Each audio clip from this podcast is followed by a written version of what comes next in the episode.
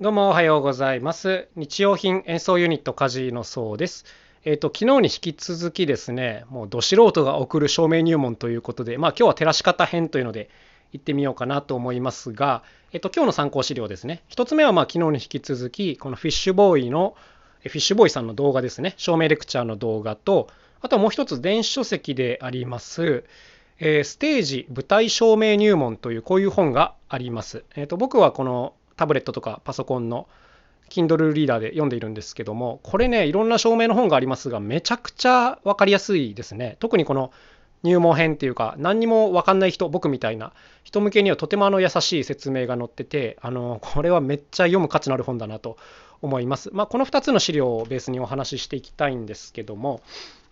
まあ、昨日いろんな機材のご紹介をしましたが、まあ、それとは別にねあの照らし方っていうのがいろいろあるわけですよ。うん、真上から照らすのか？正面から照らすのか？それとも横から照らすのか？みたいな。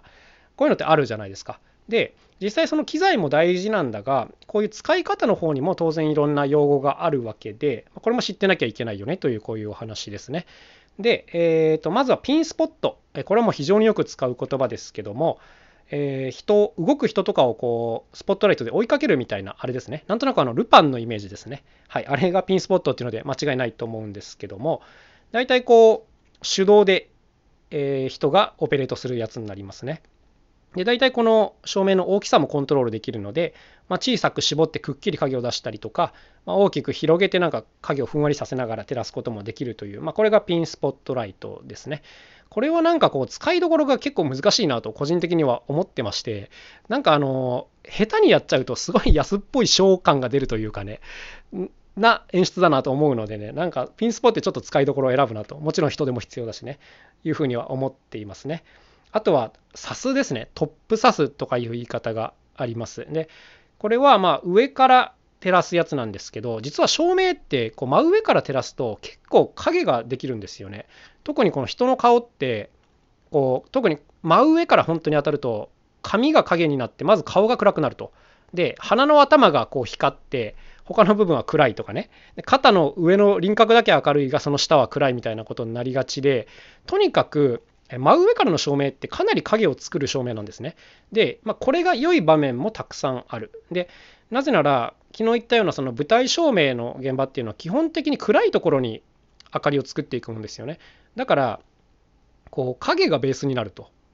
どんな風に影を作るかっていうのでこう立体感とかが出てくるわけですけども、まあ、この刺すっていうのはこの立体感を出すっていう意味ではすごくいいですね。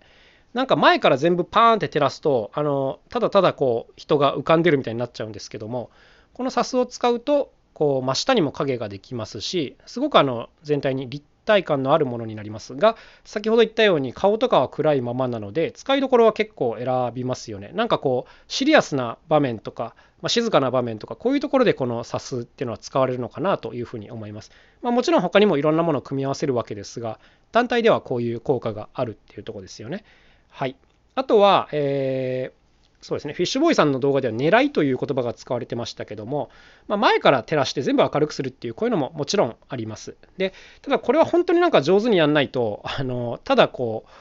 う、なんか明るい安っぽい感じになってしまうので、まあちょっと使いどころが逆に難しいというかね、うん、あとは似たやつで、こうシーリングっていうのがあります。シーリングっていうのは客席天井部から舞台を照らす光なんですけども、はいまあ、これもつけるとなんかすごくこうフラットな感じがして立体感っていうのが消えやすいっていうのが結構要注意ポイントなんだなっていうことが分かりますね。はい、あとはこう横から照らすっていうやり方があってこれがよくサイドスポットとか呼ばれるんですけどもこれ舞台やってないとちょっとイメージしづらいんですが袖幕の中に真横からの照明っていうのがよく仕込まれているんですね。うん、で例えばこう上手えーと、お客さんから見て右側から一方からこう照らすっていうこともあるしまあ上下も両方から照らすっていうこともあるんですがやっぱりこの横からの照明っていうのも立体感が非常に強く出やすくてかっこいいですね。あとはちゃんとこう顔とかが明るくなりやすいのでまあ僕個人的にはこのサイドスポットはすごく好きな照明ですね。はい、あのただ、すごく暑かったりするんで、あの取り扱い注意だなっていうところはもちろんあるんですけども、はい、こんな真横からの照明っていうのは実は使いやすいということです。結構意外とね、本当にこの正面からの明かりっていうのは使いづらいなと僕個人的にはちょっと思っちゃってるんですよね。で、えっと、最初に紹介した舞台照明入門っていう本があるんですが、この本は関東でいろんなこの写真付きでこう照明が紹介されています。で、例えばこの照明を使うとこんな雰囲気が出ますとかね、こういうのがありますね。例えば写真 A、地明かりというのがあって、まあ、地明かりっていうのは、何ていうんですかね、本当にもう地の明かり、もうそのままですね。ダークブルーの地明かりだけを使った照明、取り立てて、どうこういうところのない単なるダークブルーという感じです。もう、あの、好きじゃねえんだな、地明かりがっていう感じの文章が書いてありますけども、まあこういったものからスタートして、例えば後ろに仕込んであるバックというか、えー、言うんですかね、バック照明を入れると、まあ、こんな雰囲気になりますとか、あとは、えっ、ー、と、ブッチという言葉が出てきます。どうもね、これも照明用語で横からという意味みたいなんですけども、はい、えっ、ー、と、例えばこの地明かりと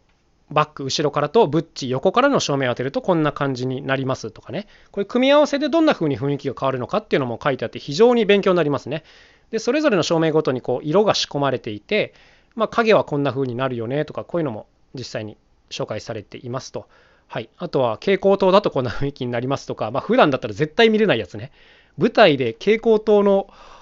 状態を見るってまずないと思うんですけどもあの丸出し状態とかね。面白いですね。あとはこうスモーク焚いて、えー、こうカラーを入れる。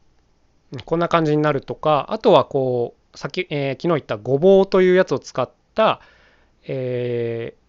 ー、ものも載ってますね。はい、床面にこういろんな模様を出したりとか、あとはね、ディスクマシンというやつとか、えー、ミラーボール、スパイラルマシンという他のいろんな照明機材を使った写真も紹介されていて、まあ、すごく勉強になりますね。で、正直、個人的な感想を言うと、こういうのでちゃんと専門用語を勉強して、それからかつ動画で、まあ、YouTube とかね、あの見ると、実際のその照明の感じっていうのがこう人込みとかね動き大きさ込みで分かってイメージがつきやすいなっていうこんな感じですけども。まあこれ二刀流で勉強していくとすごい勉強になりますね本当。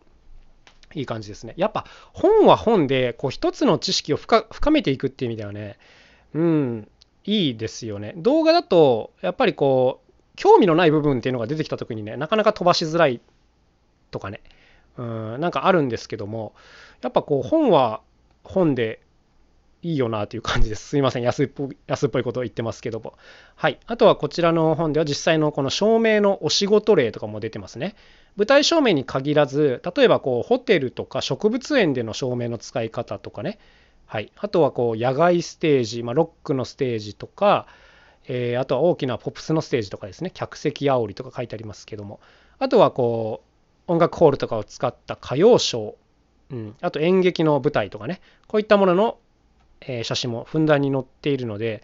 もうめっちゃ分かりやすい。うん。なんかこういう専門用語をある程度知ってるだけでも、なんか少しだけ会話についていける感じがありますので、まあ、この本大変におすすめですね。僕今 Kindle で読んでるんですけど、まあちょっとこの本はあまりに勉強になるので、もう買おうかなと、はい、思っております。ちょっとこのラジオを撮り終わったら、えー、買う手続きをしますけども、それぐらい分かりやすいので、ぜひちょっと入門編として1冊っていうのはいいんじゃないですかね。他にもね、いくつか本はあるんですけども、まあ、僕が見た感じではこれが一番分かりやすいですね。はい。ってことで、なんとなくこう選択肢を知っとくというか、うん、こんなことができるんだっていうのが分かっとくと、やっぱこう、プログラムを作っていく上でもね、非常に勉強になりますからね。まあ、ただ、ここまで喋っといてなんなんですけど、やっぱりこういうのを前提に物事を組み立てようとすると、もう基本劇場であるとか、え暗転できる場所前提になりますので、うん、なんかそれを前提でそもそもプログラムを作るかっていうのはまたちょっと別途考えなきゃいけないかなとは思いますけどね。例えば普段こういうところでやってる方が、いざじゃあなんか営業のお仕事でね、うん、暗くできないホテルの宴会場でやりますとか、ショッピングモールでやりますってなった時に、あのー、照明がないと魅力7割減ですみたいな風になっちゃうと、まあやっぱちょっと、何て言うんですか、正直使いにくいプログラムではあるので、まあ、その辺はうまくやり方を考えなきゃいけないんだなっていう感じなんですけども特にこう作り込む系のものであればねやっぱこの照明っていうのは必須になってくるかなっていうとこなんではいなんか何を言ってんだか自分でもちょっと難しいんですけども、はい、どこでもできる演目とは別にこういう作り込む系の照明前提のものも作る必要があるかなっていう、まあ、そんなところでございます。まあお互い勉強していきましょう。ってことで今日のお話はこの辺で終わりにしたいと思います。それではまた明日お会いしましょう。さようなら。カジノそうでした。